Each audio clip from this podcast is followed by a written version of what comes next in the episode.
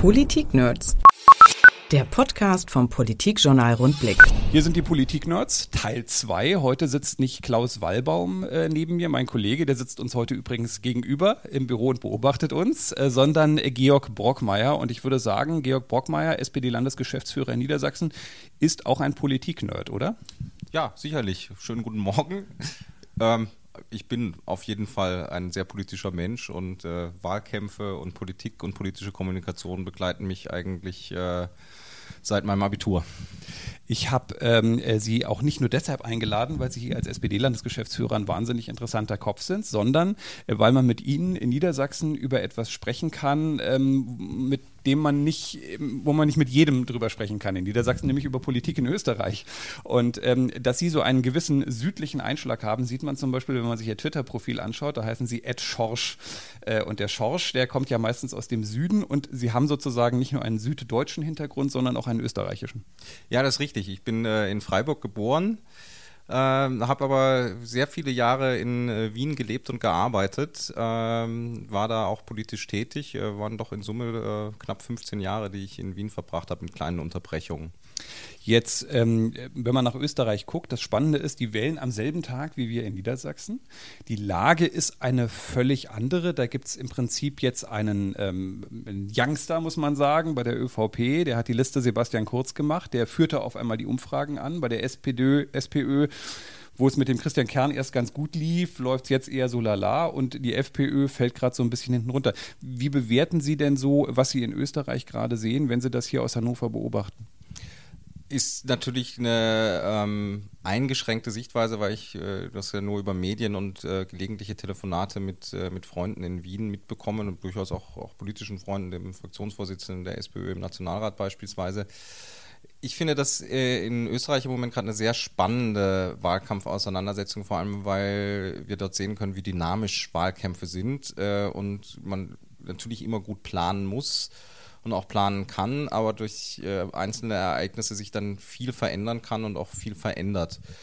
Ähm, der Wahlkampf in Österreich war von Sebastian Kurz, wie wir jetzt auch wissen durch Medienberichte, sehr lange vorbereitet, auch quasi der parteiinterne Putsch gegen die bisherigen Vorsitzenden und das bisherige, sag ich mal, Establishment der österreichischen Volkspartei. Ähm, das Ganze ist natürlich sehr marketinggetrieben mit dieser neuen Liste, weil de facto ist das nichts anderes als die alte Volkspartei. Die haben sich einen neuen Anstrich gegeben, Türkis. Äh, und was doch interessant ist für eine konservative, eher christlich-sozial orientierte Partei, äh, ist, ähm, dass Sebastian Kurz die politischen Koordinaten komplett verschoben hat in Österreich, weil er eine sehr harte ähm, Rechtspolitik fährt. Ja, also der hat ist im Grunde genommen überholt der äh, Seehofer noch rechts. Äh, sehr harten Aussagen, äh, auch zu, zur Flüchtlingsfrage, wobei die Flüchtlingsfrage in Österreich eigentlich gar keine Rolle mehr spielt. Also es ist, auch wenn man sich anschaut, wie viele Flüchtlinge nach 2015, 2016 in Österreich geblieben sind, dann ist das teilweise unter dem, was Österreich zum Beispiel in den 90er Jahren durch die Balkankriege an äh, Bosnien aufgenommen hat. Ja? Also das sind weniger eigentlich. Insofern sollte das eigentlich keine Rolle spielen, aber Kurz schafft es ganz gut, das äh, thematisch immer zu spielen. Ähm, Im Doppelspiel auch da mit Boulevardmedien. Äh, andere interessante ist natürlich, dass mit Christian Kern auf der SPÖ-Seite da auch ein quasi neues, frisches Gesicht da ist, der natürlich äh, sich ein bisschen abmüht, auch durch Streitigkeiten in der eigenen Partei. Ich habe aber den Eindruck, dass das momentan ziemlich äh, überwunden ist und dass sie mit der Kampagne durchaus auf äh, die richtigen Themen setzen, also dieses äh, sehr provokative Slogan, hol dir, was dir zusteht, ja darauf zielt, dass es Österreich wirtschaftlich eigentlich sehr gut geht, ähm, dass der Aufschwung da ist äh, und dass es darum geht, dass von diesem Aufschwung alle profitieren. Äh, ich glaube, das ist schon äh, die richtige Zielsetzung, sie ist auch sehr provokativ. Ähm, um da nicht den Fehler zu machen, den äh, viele SPÖ-Regierungen und viele SPÖ-Wahlkämpfe sehr lange gemacht haben, dass sie geglaubt haben, wenn sie äh, inhaltlich das der rechten Parteien, also auch einer starken FPÖ übernehmen, ähm, damit die rechte Flanke absichern können. Und am Ende des Tages ist es doch immer so, und das haben wir jetzt auch bei den deutschen Bundestagswahlen gesehen, wenn man sich das Ergebnis der CSU anschaut, Wählerinnen und Wähler wählen am Ende des Tages eher den Schmied als den Schmiedel, wie man das so in Österreich schön mhm. sagt. Aber wenn man sich das in Österreich doch mal anguckt, hat er doch die, ich meine jetzt Sebastian Kurz, die, Ö, die SPÖ eigentlich mit ein bisschen nach rechts gezogen, auch gerade in der, in der äh, Politik, wenn es um Migranten geht. Ich meine, das ist für die SPD, SPÖ doch eigentlich auch etwas ganz Logisches, weil sie sieht, wo gehen meine Wähler hin. Und die gehen vielleicht nicht nur zur ÖVP, die gehen natürlich auch zur FPÖ. Und das heißt, in diesem linken Lager kann ich nur noch begrenzt was holen. Die Grünen spielen jetzt auch nicht so eine große maximale Rolle, die Neos auch nicht. Das heißt, auch die SPÖ muss natürlich ein Stück weit zumindest nach rechts rücken, damit sie diese Wählerschichten nicht komplett auch noch der FPÖ überlässt also was die Wählerwanderung angeht, wobei das ja immer so eine schwierige Sache ist, das tatsächlich rauszufinden, auch über Wahlforschung, Demoskopie, ist es sicherlich richtig, dass die SPÖ einen gewissen Aderlass hatte äh, Richtung FPÖ. Das ist nur die Frage, wie gewinne ich die zurück? Äh, gewinne ich die zurück, indem ich die Themen einer rechtsextremen FPÖ wiederhole oder kopiere oder indem ich äh, meine Politik auch anders ausrichte, um zu sagen, was ist denn das, was euch tatsächlich die Sorgen bereitet oder die Unzufriedenheit mit dem politischen System, mit dem politischen Geschäft, was gerade da ist. Äh, und da sind auch in Österreich wie auch in, in Deutschland Themen wie kriege ich eine günstige Wohnung, die ich mir leisten kann? Wie mache ich das mit äh, meinen Kindern, wenn ich berufstätig bin? Werden die betreut? Wie ist das mit den Schulen? Dass ich darüber diese Wählerinnen und Wähler auch wieder zurückgewinne, indem ich ihnen attraktive Angebote auch mache. Äh, also in dem Sinne, indem ich Politik mache, die sie auch spüren, oder ob ich das äh, einfach wiederhole. Also ich kann das ähm, fand das immer interessant. Auch äh, ich war selbst Ortsvereinsvorsitzender eines kleinen Ortsvereins in Wien, wenn wir so äh, Tür-zu-Tür-Besuche gemacht haben, die wir übrigens äh, also auch schon vor Jahren gemacht hatten, oder auch Infostände in diesen großen Gemeindebauten in Wien äh, und von denen man teilweise wusste, ah, die sind gefallen an die FPÖ und dann ist das Ausländerthema da ein großes Thema.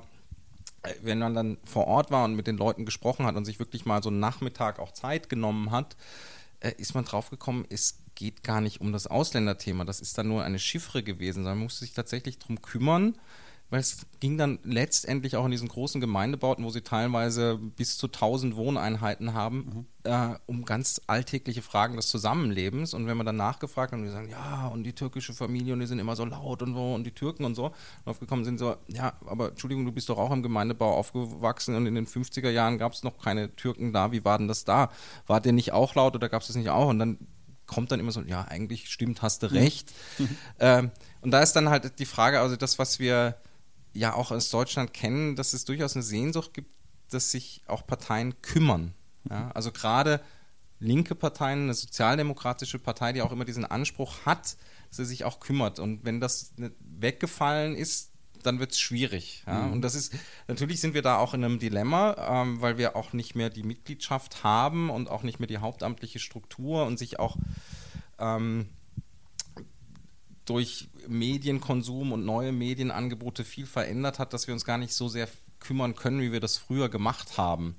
Ähm, das muss, müssen wir inhaltlich dann auch an, anders auffangen. Ja? Aber man muss auch die Präsenz einfach zeigen, wir sind da, wir hören zu.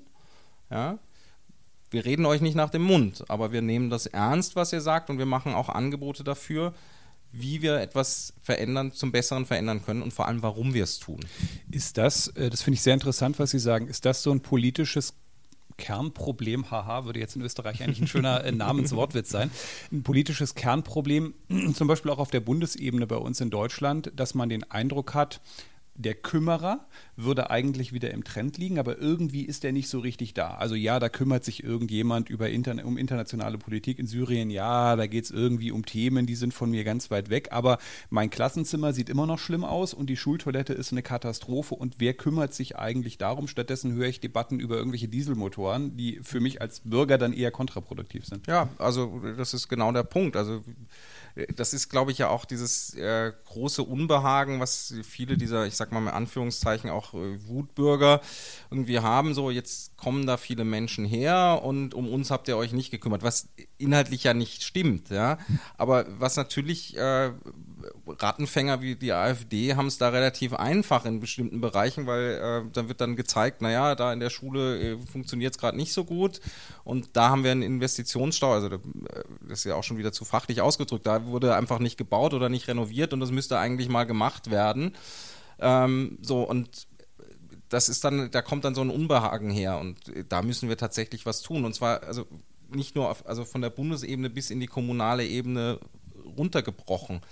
Ähm, nehmen Sie das Beispiel Wohnbau. Ich glaube, das ist, ist, ein ganz wichtiges. Ja? Also wir haben jetzt ja auch in, in, unserem Regierungsprogramm für, für diese Wahlen haben wir auch gesagt, wir wollen 125.000 neue Wohnungen bauen. Ja? Und das fängt natürlich nicht nur auf der Landes- oder Bundesebene an, das muss ja dann in den Kommunen auch gemacht werden, ähm, weil die Menschen ja spüren, die Mieten ziehen an, es wird schwieriger, ähm, so und dann kommt das Unbehagen, naja, jetzt kommen Flüchtlinge, die brauchen auch Obdach, das muss man ihnen auch machen, also wir sind ein weltoffenes Land und wir müssen auch ähm, solidarisch sein. Ja? Also die haben viel Leid erfahren. Aber dann ist das Gefühl da, naja, die kriegen jetzt eine Wohnung. Dass die Wohnungen nicht toll sind, in denen Flüchtlinge wohnen und dass die häufig irgendwie zu viert, zu fünf, zu sechs ja auch in einem Zimmer drin sind, das wird dann nicht gesehen. Aber wir müssen da schon auch noch mehr machen und zu sagen, tatsächlich da, wir kümmern uns tatsächlich um das, was vor Ort auch als Problem gesehen wird. Ja? Und dann gibt es verschiedene Instrumente. Wir müssen weniger die Instrumente den Wählerinnen und Wählern erklären, sondern wir müssen sagen, warum wir das machen. Weil wir wollen, dass ihr gut wohnen könnt, weil das ist ein Grundbedürfnis, das jeder hat. Ja. Aber hier liegt ja das Problem in der Tat, wir kommen gerade ein bisschen weg von Österreich, können wir aber gleich nochmal hin zurückkommen. Hier liegt ja in der Tat das Problem vor, dass in Teilbereichen ja wirklich nichts passiert ist. Also die Schulen sehen so aus, wie sie aussehen. Seit vielen, vielen Jahren. Die Debatte führen wir ja seit 20 Jahren. Die Wohnungen, das kann man auch gar keiner Parteifarbe ja anrechnen, sondern das haben ja mhm. alle in den letzten 20 Jahren irgendwie verschlafen, weil irgendwann in den 90ern dann dieser soziale Wohnungsbau runterging, weil man gedacht hat, ach du lieber Himmel, da steht ja irgendwann alles leer. Also die Probleme, über die wir reden, sind da, weil sich in bestimmten Bereichen wirklich keiner gekümmert hat. Das ist einfach so. Und weil vielleicht auch manchmal Schwerpunkte falsch gelegt wurden. Also wenn ich sozusagen sehe, über welche Themen Politik manchmal diskutiert, Stadt Hannover legt jetzt so ein Schulklo-Sanierungsprogramm auf und ich habe gedacht, im Jahr 2017, also so eine Meldung hätte ich ja eigentlich 2003 lesen können, ähm, äh, dann, dann produziert man so ein Gefühl ja im Prinzip und das ist ja kein Einzelfall, das ist ja überall so. Also man produziert ja sozusagen diese Problemlage eigentlich selbst, äh, indem man vielleicht eigentlich äh, auf Themen auch manchmal setzt, die das betrifft halt sozusagen keinen Großteil von Menschen. Ja, ist sicherlich richtig. Ähm, ich meine, gerade bei den Frage der Städte und Gemeinden ist es natürlich auch so, dass sie lange Zeit einfach kein Geld hatten. Also dass wir jetzt in der glücklichen Situation sind, dass die Gemeinden mehr Geld einnehmen und auch das Land und auch der Bund ein bisschen mehr Geld zur Verfügung stellen können, äh, dass man das endlich angeht. Also das hört ja bei den Schulen nicht auf. Es geht weiter über die Krankenhäuser wo wir es tun müssen, wo jetzt diese Landesregierung auch was tut und wir auch im Regierungsprogramm gesagt haben, wir wollen da wirklich viel Geld reinnehmen, äh, reinsetzen. Ähm, das ist, ist sicherlich richtig und da gab es äh, in, in, der Vergangenheit ist da zu wenig getan worden. Ähm, das muss man jetzt machen muss man jetzt auch wirklich tun. Ja? Und wir wollen das auch wirklich tun. Wenn man ähm, nochmal kurz den Blick nach Österreich zurückwirft, was ich eine sehr interessante Entwicklung finde, ist, vor einem Jahr haben wir irgendwie gedacht, du lieber Himmel, eine FPÖ, eine rechtspopulistische Partei, geht da als erster durchs Ziel bei der Wahl. Das war ja eigentlich sehr nah dran, sozusagen, dass das hätte passieren können. Diese Auseinandersetzung zwischen ÖVP und SPÖ hat jetzt auf einmal dazu geführt, dass dieser Strache, der immer so als, ja, das ist der neue Haider und der hat irgendwie ein gewisser Sexappeal und die Österreicher finden den auch ganz gut, ähm, dass der auf einmal mega megamäßig an Glanz verloren hat und nur noch auf Platz 3 liegt. Und ich mich gefragt habe, ist so eine Konfrontation zwischen den beiden wichtigsten Parteien, den beiden großen Parteien, ÖVP, SPÖ, hier wäre es dann sozusagen Union und SPD, ein mögliches Mittel, um Rechtspopulisten kleiner zu halten?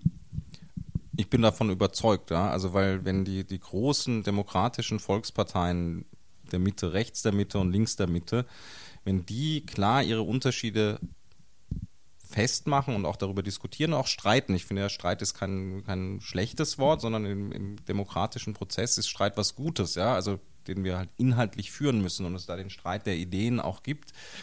Äh, dann und diese Unterschiede auch deutlich werden, auch an den Konzepten und auch den Warum, welche Gesellschaft will man wie haben, äh, dann führt das automatisch dazu, dass das demokratische Zentrum gestärkt wird und dass die Ränder äh, eben nicht so stark werden. Das ist im Grunde genommen ja auch, also sieht man sowohl in Österreich als auch man, als wir auch das hier sehen bei der großen Koalition. Also große Koalitionen führen dazu, dass die Ränder stärker werden weil viele Menschen den Eindruck haben, das ist eh irgendwie eine, eine Soße, ein, eine Gemengelage und die mauscheln sich das irgendwie aus. Also das ist immer der Vorwurf auch in Österreich gewesen, wo ja die Große Koalition viel, viel länger noch existiert mhm. hat. Also mit der kurzen Unterbrechung unter Schüssel und, und, und Haider war das ja von 1986 an äh, eine große Koalition. Das ist ja eine unglaublich lange Zeit. Und da war das Land dann irgendwie aufgeteilt. Und da damals hatte ein Haider ja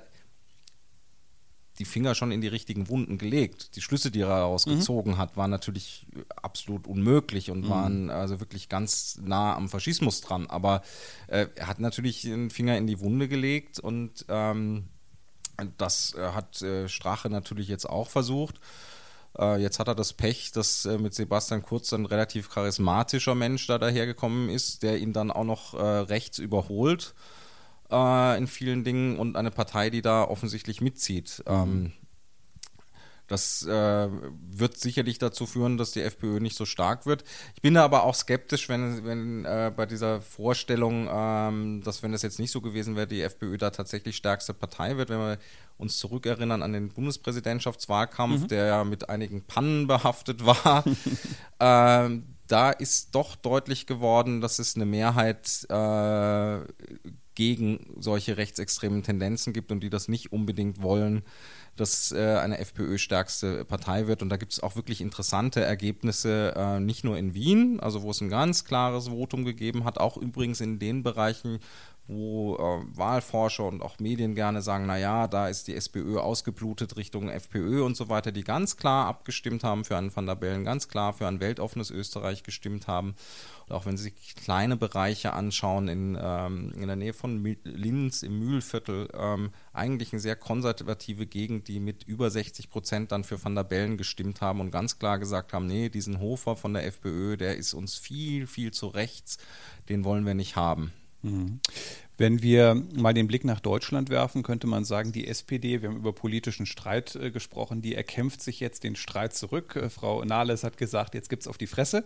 Ich fand das ziemlich witzig. Ähm, wie ist die Situation der Bundes-SPD nach so einer Desasterwahl? Sie ist jetzt nicht wie die FDP aus dem Bundestag geflogen. Da ist man bei 20 Prozent noch sehr weit von entfernt. Aber wie viel Neuaufbau braucht man denn jetzt, um wieder in die Füße zu kommen? Massiven Neuaufbau brauchten wir. Also das, das ist, glaube ich, äh, vollkommen unstrittig. Das wird eine schwierige Aufgabe und es ist auch eine Aufgabe, die wir nicht in zwei, drei Wochen gelöst haben und die auch noch nicht gelöst ist damit, dass wir Andrea Nahles jetzt als äh, Fraktionsvorsitzende haben. Meine Wortwahl wäre es nicht. Ich verstehe die Situation, die es dort äh, gegeben hat und da ist es in der Tat ganz witzig, aber ähm, geht ja eigentlich darum, äh, was sie damit ausdrücken wollte, dass sie jetzt äh, hart in die inhaltliche Auseinandersetzung mit einer möglichen äh, neuen Regierung, die äh, von der CDU angeführt wird, Jamaika-Koalition ist das Stichwort, da führen will. Und das war ja auch die richtige Entscheidung zu sagen, nee, bei so einem Ergebnis können wir wirklich nicht sagen, dass wir einen Auftrag zur Regierungsbildung haben, sondern wir haben eine Klatsche gekriegt, sind ganz klar, sagt, nee, so nicht. Äh, und dann ist es auch logisch, dass wir die Opposition bilden müssen und das zum Beispiel auch nicht der AfD überlassen mhm. dürfen. Ähm, so, das wird jetzt äh, eine harte Zeit werden, also der Analyse, was ist im Wahlkampf falsch gelaufen, also wo wir uns selbstkritisch fragen müssen, wie war das mit den Themensätzen? Wir hatten viele Themen, aber nicht das Thema. Mhm. Wir waren in vielen Fragen, glaube ich, auch zu mutlos und was, glaube ich, die gesamte SPD auch lernen muss, da sind wir in Niedersachsen schon ein bisschen besser unterwegs, könnten noch besser sein, ist, dass wir nicht immer das Wie erklären, wie mhm. wir was machen. Also diese polittechnologische Sprache, wo wir uns dann in Dingen verlieren, die normale Menschen einfach, die sich nicht tagtäglich 24 Stunden mit Politik auseinandersetzen, gar nicht begreifen, sondern dass wir erklären, warum wir etwas tun. Warum wir im Steuersystem etwas anders machen wollen. Warum wir den Soli abschaffen wollen und beispielsweise bei der äh, Höchststeuer ein bisschen raufgehen wollen, weil wir sagen, Extremverdiener sollen auch ein bisschen mehr für die Gesellschaft tun. Ähm, das ist total wichtig, dass wir das machen und das haben wir in der SPD leider in vielen Bereichen vollkommen verloren, wenn ich mir so die Reden und Sprache, die wir da benutzen, anhöre. Natürlich müssen wir auch schauen, wie das äh, mit dem Personal anders ist. Ja? Natürlich müssen wir auch äh, da frischen Wind reinbringen. Müssen auch ran, dass wir tatsächlich auch in eine in eine ähm, Personalentwicklung auch reingehen, dass wir auch Leuten Zeit geben, sie an der Hand nehmen und auch aufbauen. Also früher hat man das äh, Kaderschulung genannt. Das ist jetzt irgendwie, glaube ich, ein verpöntes Wort geworden. das, aber es ist ja bei großen Unternehmen auch so, dass man sagt, so, wo haben wir Entwicklungspotenziale, wie machen wir mit der Schulung, dass wir auch mehr zulassen, dass es Wechsel gibt. Ich finde das ähm, sehr schade an der, nicht nur in Deutschland, also glaube ich in der gesamten europäischen Politik, dass es so wenig Wechsel gibt ähm, zwischen ganz normalen Jobs und Politik, dass man mal eine Zeit lang Politik macht und dann wieder einen ganz normalen Job macht, ob das jetzt in der Wirtschaft ist oder das, was man gelernt hat oder sich da auch weiterentwickelt. Dass wir so viele Menschen haben, die so, so verheiratet mit der Politik sind äh, und es viel zu wenig Wechsel gibt, weil dieser Perspektivwechsel doch häufig auch einfach frischen Wind reinbringt und auch für eine Verankerung sorgt. Und das also mir wäre das sehr wichtig und ich würde mich freuen, wenn wir da in der SP, SPD auch da einen Schritt weiter kämen. Also das, da wären wir dann jetzt wieder bei Österreich. Es ist ja dieser frische Wind, den ein Christian Kern reinbringt, mhm. hat ja auch damit zu tun, dass der in der Politik gearbeitet hat, im hauptamtlichen Bereich, der war Pressesprecher, ähm, dann hat er was anderes gemacht, hat in Unternehmen äh, gearbeitet, hat dort eine Karriere gemacht und hat dann gesagt, okay, ich, jetzt würde ich es nochmal ganz gerne wissen und würde es gerne probieren und dadurch ganz neue Perspektiven bringt, die wichtig sind, die wir als Impuls auch brauchen. Mhm. Ähm, wenn man mal in die praktische Ebene geht, mm, wie setze ich das praktisch um und wie nehme ich die Partei da mit bei dem, was Sie gerade beschrieben haben? Also ist es wirklich so, dass das jetzt so eine Phase ist, wo es auch wieder nötig ist, dass man wirklich durch die Regionen tingelt und guckt, wie, wie kann ich das der Basis beibringen? Wo liegen da die Probleme, dass man, dass die sozusagen auch das Gefühl hat, das kommt jetzt nicht von oben nach unten, sondern auch wirklich von unten nach oben? Das muss so sein. Ja. Das muss wirklich so sein. Das ist eine schwierige Aufgabe für uns, ähm, weil ich ja finde, dass alle demokratischen Parteien in Deutschland in einer gewissen Weise unterfinanziert sind. Also wir, wir haben eine Mitgliedschaft, die älter wird, die nicht so groß ist, auch wenn wir jetzt mehr Mitglieder bekommen haben. Wir haben übrigens seit Sonntag haben wir allein in Niedersachsen über 200 neue Mitglieder bekommen. Das ist schön.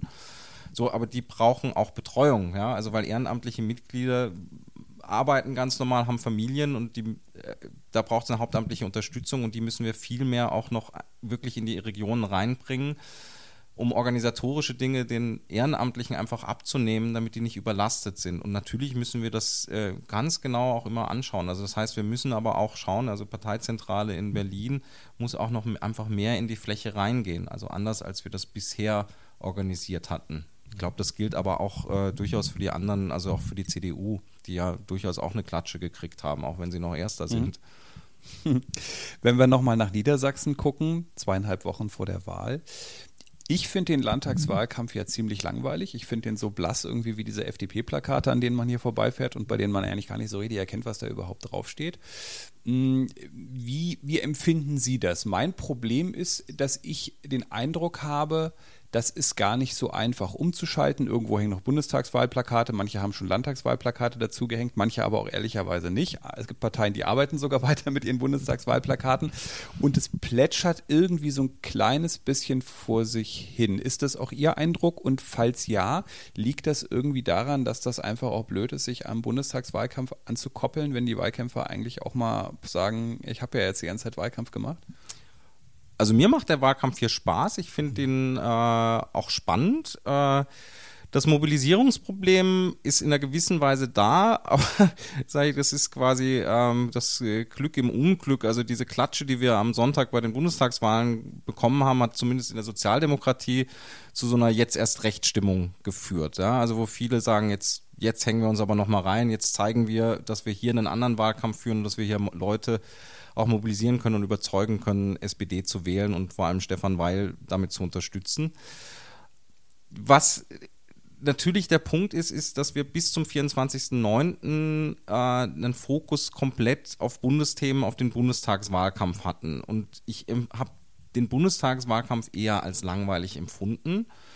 Ein Problem, das wir selbst hatten, eben viele Themen, aber nicht das Thema. Ähm, da auch so ein bisschen ein Strohfeuerwerk abgefackelt hatten aber nicht äh, beim klaren Botschaftenmanagement geblieben sind. Ähm, das war eben so eine Schwierigkeit und ich fand, dadurch war er relativ langweilig. Auch dadurch, dass Angela Merkel, die Bundeskanzlerin, äh, auch viele Sachen einfach so weggewischt hat und sich äh, auf eine inhaltliche Auseinandersetzung, die man ja spannenderweise hätte führen können, beispielsweise, wie ist das mit der Rente, Renteneintrittsalter, wie sichern wir das ab mit der Rente, dass auch das Rentenniveau so bleibt. Ähm, hätte ja auch, äh, Sie erinnern sich an die Geschichte zur Pflege, äh, wo der junge Pfleger hier aus Niedersachsen, aus Hildesheim, Alexander Jorde, ähm, Frau Merkel da angegangen ist, das hätte noch ein bisschen spannender werden können. Mhm. Ähm, wir haben jetzt das Problem in Niedersachsen, dass jetzt der Fokus komplett umgeschwenkt ist. Also das merken wir auch dadurch, dass äh, viele Bundesjournalisten aus Berlin jetzt äh, mit Stefan Weil mitfahren wollen und äh, wir gar nicht so viele Slots haben, weil wir eben nur drei Wochen haben und jetzt sind es heute noch 17 äh, Tage. Mhm. Äh, die Zeit ist einfach knapp. Wir müssen wahnsinnig viel in, äh, da hineinpacken.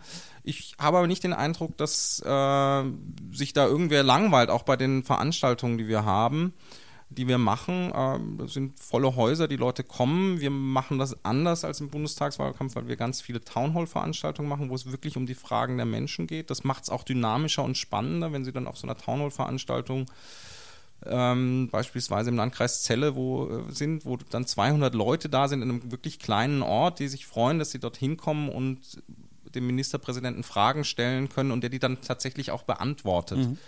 Ähm, also insofern, ich finde es spannend gerade. Ich glaube, da kommt dann auch noch ein bisschen was. Also gestern hatte ja der CDU-Kandidat seine große Auftaktveranstaltung. Wir folgen nächste Woche in Emden und Cuxhaven. Ähm, das wird, glaube ich, auch eine gute Geschichte werden. Dann ist das TV-Duell auch noch am 10. Mhm. Also ich finde es im Moment durchaus spannend und von dem, was ich aus der äh, Rede des CDU-Kandidaten gehört habe, der hat ja ganz ordentlich draufgeholzt, werden wir da schon eine ganz äh, äh angeregte Auseinandersetzung haben der, wenn man sich das anguckt, äh, die, die SPD ist ja deutlich vor einer Bundes-SPD hier im Land und das hat wahrscheinlich auch mit einer Person wie Stefan Weil zu tun. Ich würde jetzt nicht sagen, dass äh, Stefan Weil der Sebastian Kurz der SPD ist, weil das passt politisch auch irgendwie nicht so richtig, der Vergleich. Aber er ist natürlich schon ein wichtiger Faktor einfach äh, für die Partei. Was mich bei ihm gewundert hat, ist, jetzt hat es ja in den vergangenen Wochen auch wirklich viele Probleme gegeben. Er hat die Vergabeaffäre gehabt, es gab die Debatte um Unterrichtsausfall, es gibt die Diskussion um Inklusion. Was mich bei ihm ihn wirklich überrascht hat, ist, wie locker er dabei geblieben ist, weil es gibt ja durchaus auch so Phasen von Kandidaten, wo auch ein Kandidat denkt, Mann, jetzt reicht es aber auch mal, kann das hier irgendwie alles nicht mal ein bisschen besser laufen. Kennen Sie als Landesgeschäftsführer das Geheimrezept von ihm, wie man, ähm, auch wenn es sozusagen mal steinig ist, äh, trotzdem sozusagen die gewisse Lockerheit bewahrt, um auch mal wirklich auch in einer wichtig entscheidenden Phase was an sich abprallen zu lassen? Naja, sehr viel Selbstdisziplin die er auf jeden Fall hat. Und äh, ich meine, intern gibt es dann schon mal so Situationen, äh, wo er sich dann auch ärgert. Ja, ich, ich glaube, das hat auch jeder, aber es ist natürlich sehr viel Selbstdisziplin, sehr viel das ähm, Nachdenken über das, was gerade passiert und sich dann äh, einen klaren Rezept und einen Weg auch auszudenken und vor allem nicht aufgeregt zu sein, sondern wirklich zu sagen, okay, die Situation ist so, wie sie ist. Also da kommt, glaube ich, auch ähm, aus seiner früheren beruflichen Tätigkeit als Richter und Staatsanwalt eine sehr klare Linie, wie analysiere ich äh, Situationen, wie muss ich mit denen dann umgehen und wie könnte der Weg dann auch raus sein und das macht er. Äh, und dann im Bewusstsein, dass Aufgeregtheit auch nicht weiterbringt, sondern dass man mit einem klaren Kompass dann sagt, okay, das ist das Problem, wie gehe ich es an und das dann auch äh, quasi den Stier an den Hörnern packt und sagt, okay, jetzt müssen wir da durch. Und ähm, ja, weil wir auch eine andere Ausgangslage haben als bei den Bundestagswahlen, führt das bei Stefan Weil auch zu einer gewissen ähm, Entspannung wäre jetzt äh, das falsche Wort, aber zu einer, ähm, zu einer Grundhaltung, die sagt, ja, hier ist noch alles offen, ähm, wir gehen unseren Weg, ich bin mit mir im Reinen, das ist manches Mal ist der Weg steinig, weil so eine Bundestagswahl eben wirklich äh, ein ordentlicher Klotz ist, der uns da in den Weg gelegt worden ist, aber da müssen wir den Klotz eben wegräumen. Mhm. Lassen Sie uns zum Schluss noch mal kurz über Ihren Posten sprechen, den SPD-Landesgeschäftsführer. Ähm, ich glaube, wir beide wissen, dass das eigentlich ein geiler Job ist. Aber ich könnte mir vorstellen, dass viele draußen denken, oh Gott, das stelle ich mir wahnsinnig langweilig vor, weil dann kommen also diese ganzen geilen Agenturen aus Berlin und die kommen mit super witzigen Sprüchen zu ihnen und machen im Prinzip auch die Plakate für so einen Wahlkampf fertig und ihre Aufgabe ist dann, diese Großplakate Wesselmänner zu bestellen und das Ganze durchzuorganisieren. Also der Geschäftsführer als gelebte Excel-Tabelle. ähm, wie ist es in der Realität, wenn ich, äh, wenn Sie sagen würden, Ihren Kindern, meinen Kindern, nee, also also Parteigeschäftsführer ist wirklich eigentlich ein geiler kreativer Beruf. Ist es, ist es. Es ist unglaublich spannend. Es kommt natürlich darauf an, wie, wie man das für sich auch anlegt. Also, weil es gibt sicherlich Landesgeschäftsführer, die wirklich nur diese Excel-Tabellen machen.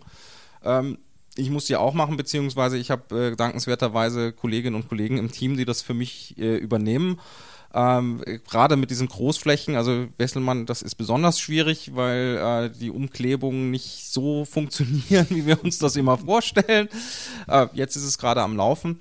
Äh, aber weil Sie die Agenturen auch angesprochen haben, ähm, das erfordert ja äh, viel Geschick, ähm, solche Agenturen auch in die richtigen, äh, also auch die Kreativität, die Agenturen mitbringen oder die Mitarbeiterinnen und Mitarbeiter von Agenturen mitbringen, in die richtigen Bahnen zu lenken, dass es politisch auch passt.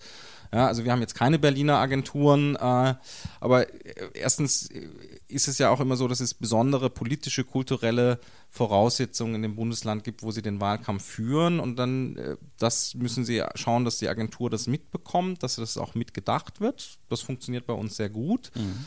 Äh, und dann ist der Kreativprozess sehr langwierig, ist auch anstrengend, das ist nichts Einfaches. Also es sind viele Runden, die sie haben A, mit den Agenturen, die ich vorher führe, wo es um politisches Briefing geht, dann sind es Runden mit dem Ministerpräsidenten, mit dem mhm. Spitzenkandidaten auch, weil dem muss es ja auch gefallen. Also mhm. wenn der durch die Gegend fährt und der fährt jetzt ja gerade viel durch die Gegend und sieht immer sein Gesicht auf den Wesselmännern, dann muss das ein Gesicht sein, wo er sagt, ja, das bin ich, so fühle ich mich und das will ich auch so repräsentieren. Mhm.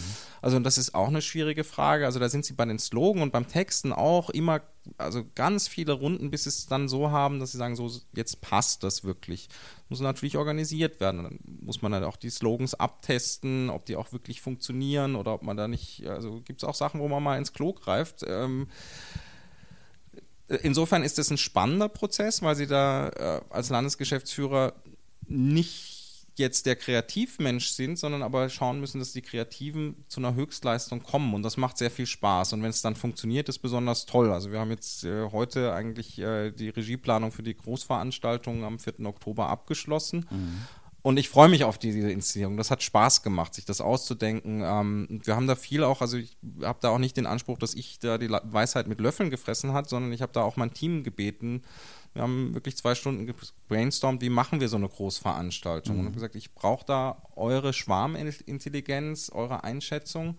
Ich glaube, wir haben da jetzt was ganz Gutes hingekriegt. Bin gespannt, wie wir es dann äh, auch mhm. auf den Boden kriegen.